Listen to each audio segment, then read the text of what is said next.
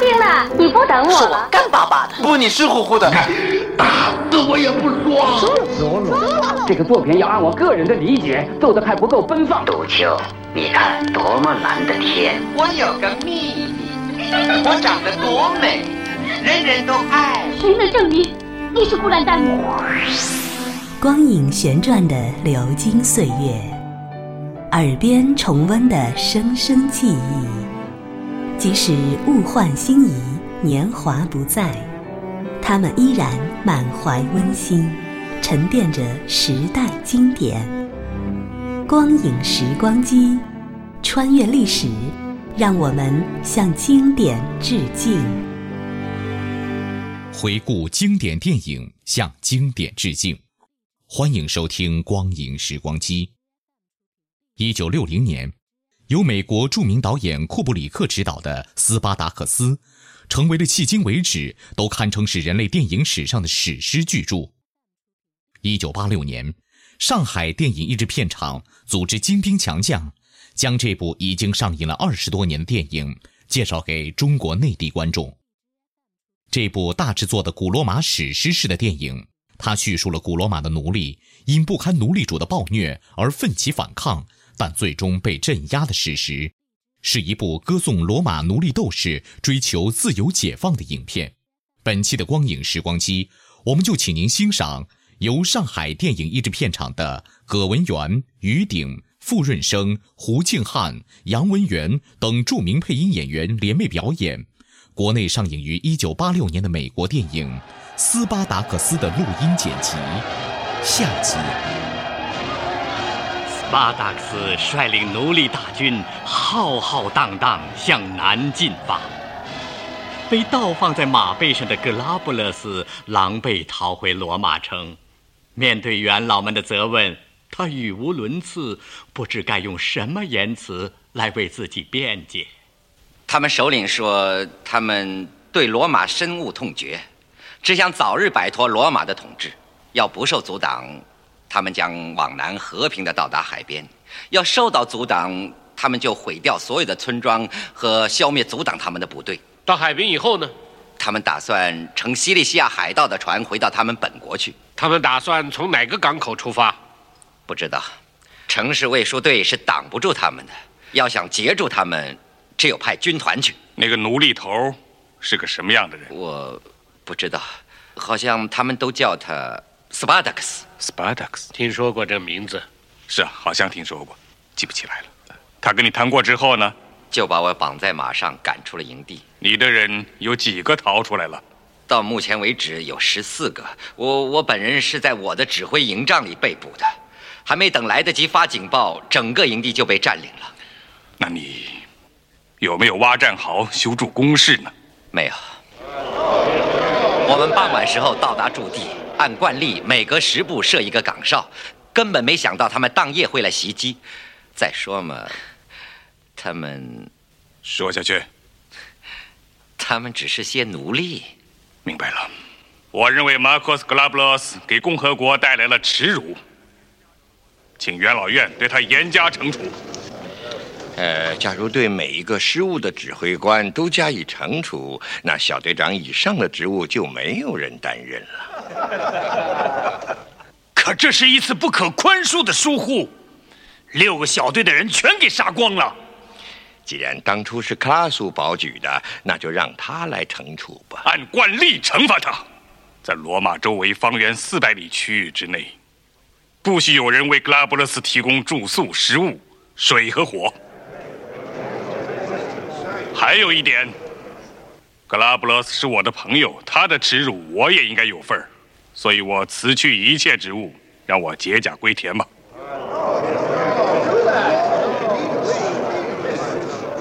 克拉苏和格拉布勒斯走出了元老院，不可一世的克拉苏当然不会善罢甘休，老谋深算的格拉古早已预计到了这一点。我认为一个有才能的人现在宣布隐退不是时候。出去！安静！像他这种所谓的英雄行为并不新鲜，我们都见过，也知道它意味着什么。克拉苏是为了维护尊严，贵族的尊严。不管他的外表有多么高贵，可我对这种尊严并不欣赏。依我看，克拉苏是罗马唯一没有屈服于所谓共和谬论的人，永远不会屈服。我宁可要所谓共和的谬论，也要一点共和的自由。可我就是不要克拉苏所主张的独裁和绝对的不自由。他就是为这个走的，也会卷土重来的。这些奴隶。已经使我们损失了十亿塞斯泰斯。假如这些不受欢迎的人现在想走的话，我看就让他们走吧。那不行，这次起义影响了半个意大利。假如允许他们逃走，这种局面将会波及整个国家。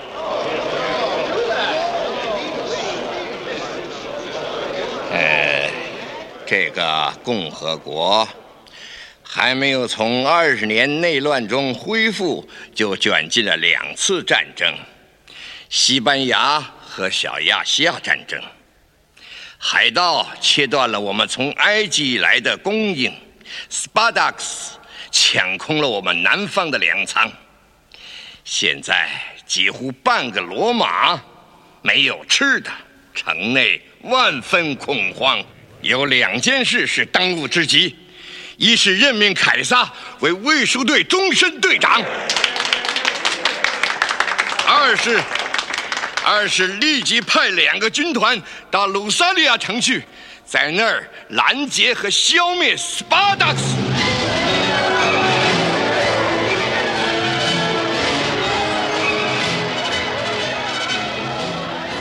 已经发展到有好几万人的奴隶大军，扶老携幼。继续向南朝布伦德西姆港进发。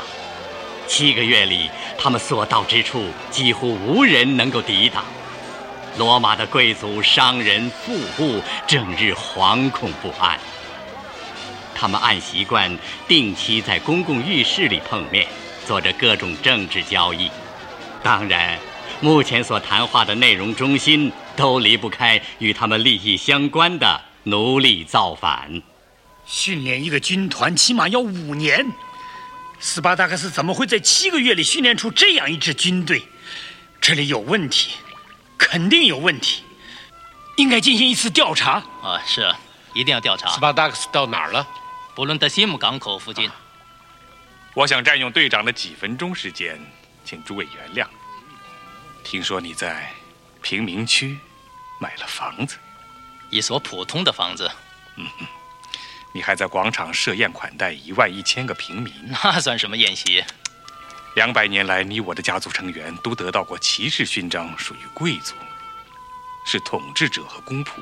你何必向着格拉古之流呢？我始终忠于罗马。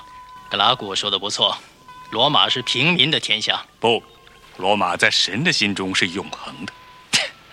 没想到你现在信神了。这有什么？即使没有神，我也敬神。罗马要亡了，请你跟我一样想着他。我要你回到贵族这边来，请求你。你是要我，还是要卫戍队？都要。坦率地说，换了你，会去打斯巴达克斯吗？会的。为什么？因为要拯救罗马，没有别的选择。啊，凯撒，谁的罗马？他们的。还是我们的，格拉古是我朋友，我不能背叛他。凯撒，难道你宁愿为朋友背叛罗马吗？我并没有面临这样的抉择。迟早，你要做出抉择。你好，克拉苏，我找了你整整一天。你的新主子。元老院就斯巴达克斯的事开了一天会，决定派八个军团去攻打他，可缺指挥。嗯，一派到谁，谁就像头累垮的驴似的直喘气。嗯，这种流行病我见得多了。你身体好吗？好极了，这你该知道。大概元老院想让我来当指挥吧？你料到了。是啊，不过要我效劳，价钱可不小啊。这年月什么都得买，为爱国主义当然也得花钱。要多少钱？选我当首席执政官，所有军团的统帅，并且废除元老院对法庭的控制。要独裁，要秩序。同意这条件就告诉我，我这就告诉你不同意。是啊，我明白。暂时要不行，以后再说。等元老院想通了，我一定遵命出征，向你妻子问好。谢谢。他说的对，元老院要赢不了斯巴达克斯就完了。克拉苏就会取而代之，打败奴隶将军，实施独裁统治。不过这得看斯巴达克斯的动向。现在他想逃离意大利，要成功了，危机就过去了。也许克拉苏只能永远隐退了。我已经安排让斯巴达克斯逃出意大利。你安排了？嗯，我跟西里西亚海盗达成了交易，他们要是把斯巴达克斯的奴隶军运出意大利，我们将不予干涉。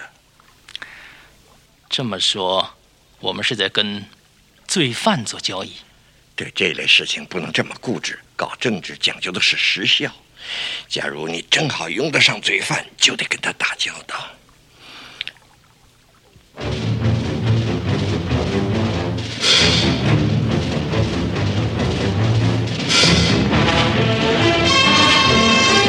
离布伦德 Sim 港多远了？大约二十里。今晚在这儿扎营，大队到这儿还有六小时路程。帕托勒斯，你去布伦德 Sim 港把安托纳尼斯叫来。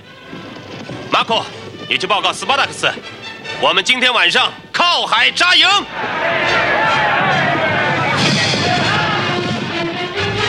要是顺利的话，我估计一天能运一百五十条船的人走。这事由你负责，迪尼塞斯，要跟西里西亚海盗合作。今明两天够他忙了，那就省得我找地方睡觉了。走吧，克里克斯监视庞培大军的动向。放心，不会有人来袭击的。在大队人马上船之前，我还是要派人在后面巡逻。我这就去集合队伍。斯巴达克斯，布伦多 Sim 一带食品仓库倒不少，可还是满足不了我们的需要。乡村里到处都有牛，储备的盐足够我们腌牛肉的。我负责。你去查一下，有多少人曾经当过海员，会摇船？迪格兰斯来了。啊，你好，将军，欢迎你，迪格兰斯。不不不不，这次没有抬轿的奴隶给你解放，我是骑马来的。你的两位东方女神特别关照我们，这是我们欠你的五千万塞斯特尔斯。将军，我我给你带来一个不好的消息。什么？庞培率领军队在意大利登陆了。三天前他到了里基姆港，我们掌握他的全部动向。你还知道吗？罗马舰队载着卢克洛斯和他的军队，明天在布伦德西姆港登陆。卢克洛斯也来了。你们没有船了？不都停在海港？西里西亚船队出于战略的需要，不得不全部撤退了。撤退了，一条船也没了。没了。西里西亚海盗完全能摧毁任何罗马舰队。他们现在溜了，绝不是因为害怕。你必须解释清楚。呃，我我我跟你一样难过。站起来，起来，踮起脚来。啊，要划破皮了。西里西亚人为什么溜了？给收买了。谁收买的？谁？克拉索。啊，克拉索。克拉索自己不愿来打我们，据说他不肯出任军队的指挥。为什么又收买海盗，不让我们逃走？不知道，我我也觉得莫名其妙，跟你们一样，我也给出卖了。肯定有原因，绝没有无缘无故的事。我们离布伦多西姆五里路，这儿是里基姆港。庞培大军大概到这儿了，离我们有四天多路程。鲁科洛斯明天在布伦多西姆港登陆。我们要打他的话，庞培就会从背后袭击我们。如果向西去迎战庞培，鲁科洛斯就会从背后袭击我们。除此之外，意大利还留下一支大军在这儿。罗马，对，当然，克拉苏是想叫我们向罗马进军，这样他就能跟我们交战了。克拉苏要我们向罗马进军，他在逼我们这样做。他知道我不会让自己背对大海，两面受敌。我只好向罗马进军。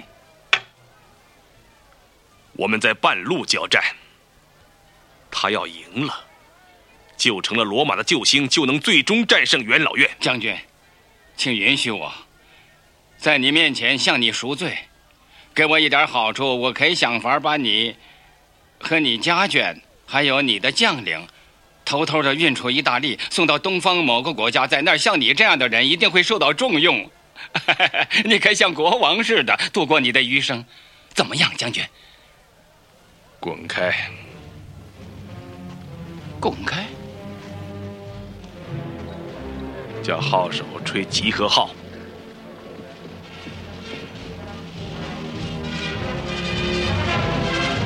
今晚，一支罗马军队在我们东面登陆，另一支军队从西面逼近。他们企图从东西两面夹攻，吃掉我们。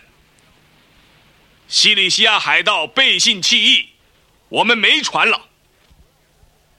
罗马既然不让我们从意大利逃出去，那我们只好掉过头向罗马进军。用这唯一的方法来结束这场战争，解放意大利所有的奴隶。斯巴达克斯奴隶起义使罗马的统治集团不得不从西班牙和小亚细亚召回他们的主力军团。克拉苏趁机胁迫元老院做出让步，把军政大权篡夺到手。他要赶在其他将领到来之前与斯巴达克斯交锋。这一仗的胜利将为他取得梦寐以求的独裁铺平道路。当然，他还有两个对手，庞培和凯撒，但那是以后的事。今天他需要全力对付的就是那个使他从心底感到惧怕的斯巴达克斯。根据元老院的命令，现在宣布选举马库斯。利西利斯·克拉苏为共和国首席执政官，并兼任罗马军队的最高统帅。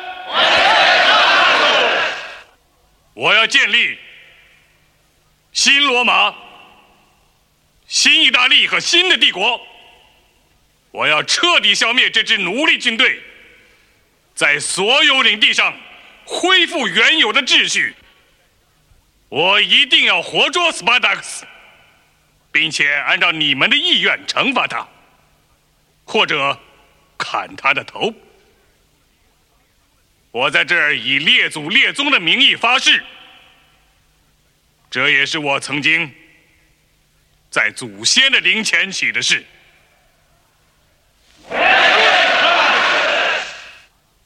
克拉苏已经整装待发。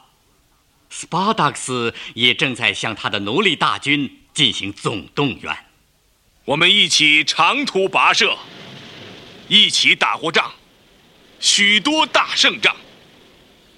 现在不但不能乘船回到自己故乡，我们还得战斗。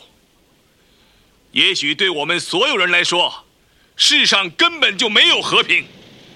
这我不知道，可我知道。只要我们还活着，我们就必须忠实于自己。我知道我们是兄弟，我们是自由的人。今晚出发。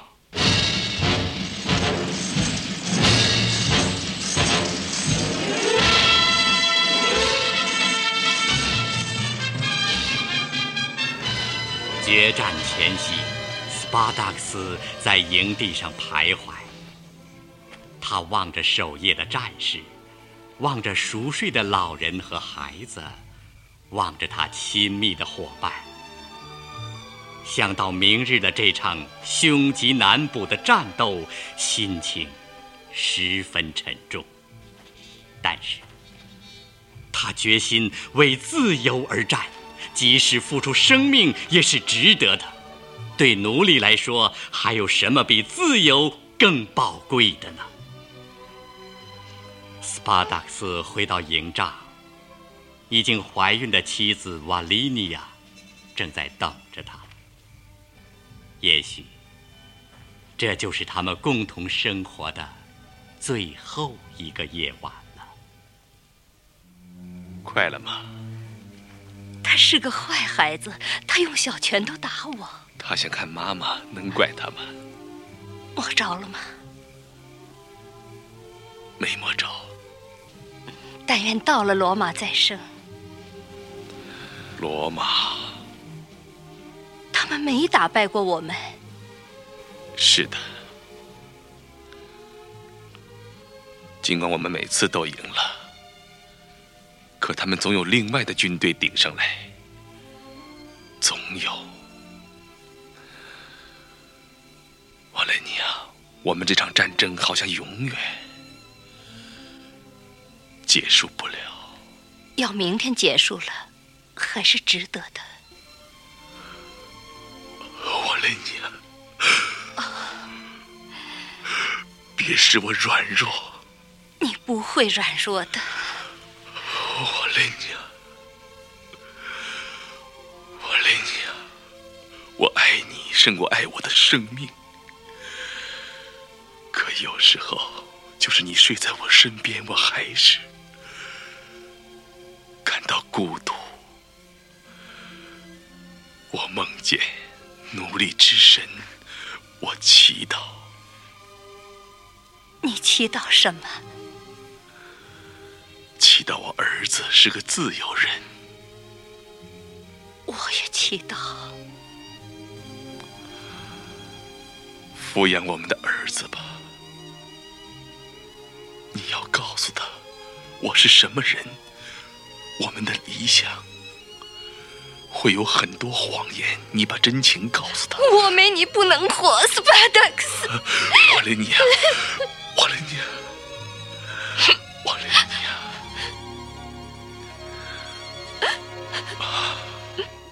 瓦雷尼亚，我和你永远不会分开。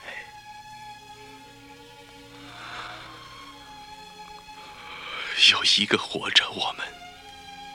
就都活着，摸着了，你觉着吗？是的，觉他很有劲儿，疼吗？不，很有劲儿。啊啊！瓦雷尼亚，瓦雷尼亚，瓦雷尼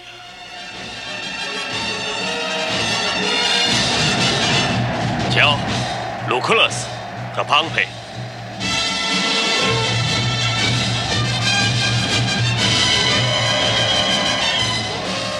一场史无前例的奴隶对奴隶主、平等对专制、自由对独裁的战争，正在亚平宁半岛南端摆开了阵势。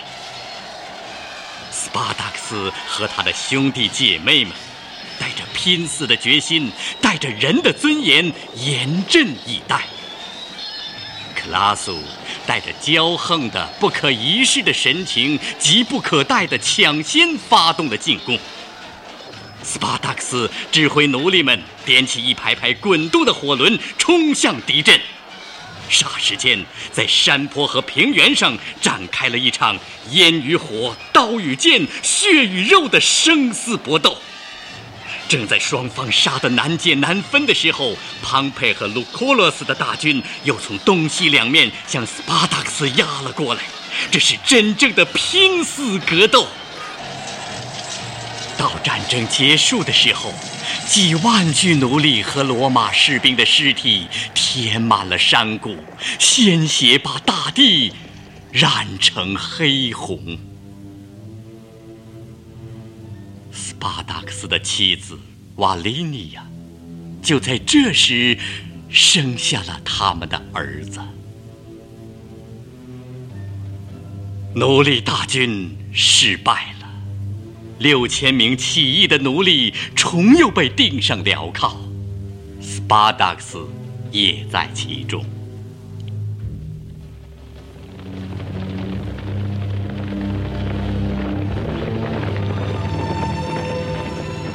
俘虏清点了吗？还没最后核实，大人。现在宣布，你们的主人，意大利统帅马克斯·利什尼斯·克拉苏，这位仁慈的阁下命令，饶恕你们的死罪。你们从现在起仍然是奴隶，可要想免受钉十字架这可怕的惩罚，只有一个条件：你们必须认出一个人。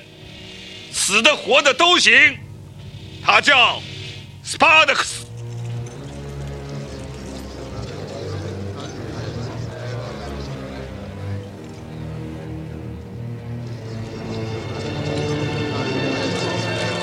我是斯巴达克，我是斯巴达克斯，我是斯巴达克斯，我是斯巴达克斯。我是斯巴达克斯，我是斯巴达克斯，我是斯巴达克斯，我我是斯巴达克斯，我是斯巴达克斯。克拉苏万万没有想到，一下子会站起成百上千个斯巴达克斯，这使他怒火中烧，下令把所有的战俘都押回去，钉在十字架上。这时，克拉苏突然听到了。婴儿的哭声，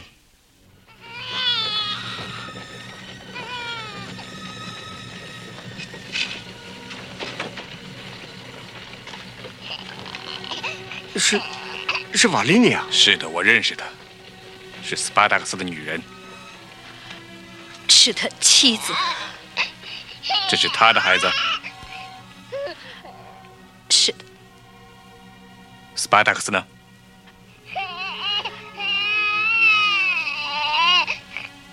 死了，看见他死的。是的，撒谎。他在哪儿？嗯，这儿至少有一个能拍卖。作为投资，我连孩子也买下。嗯，抓到多少女人？四十个不到，没死的多数带着孩子逃到山里去了。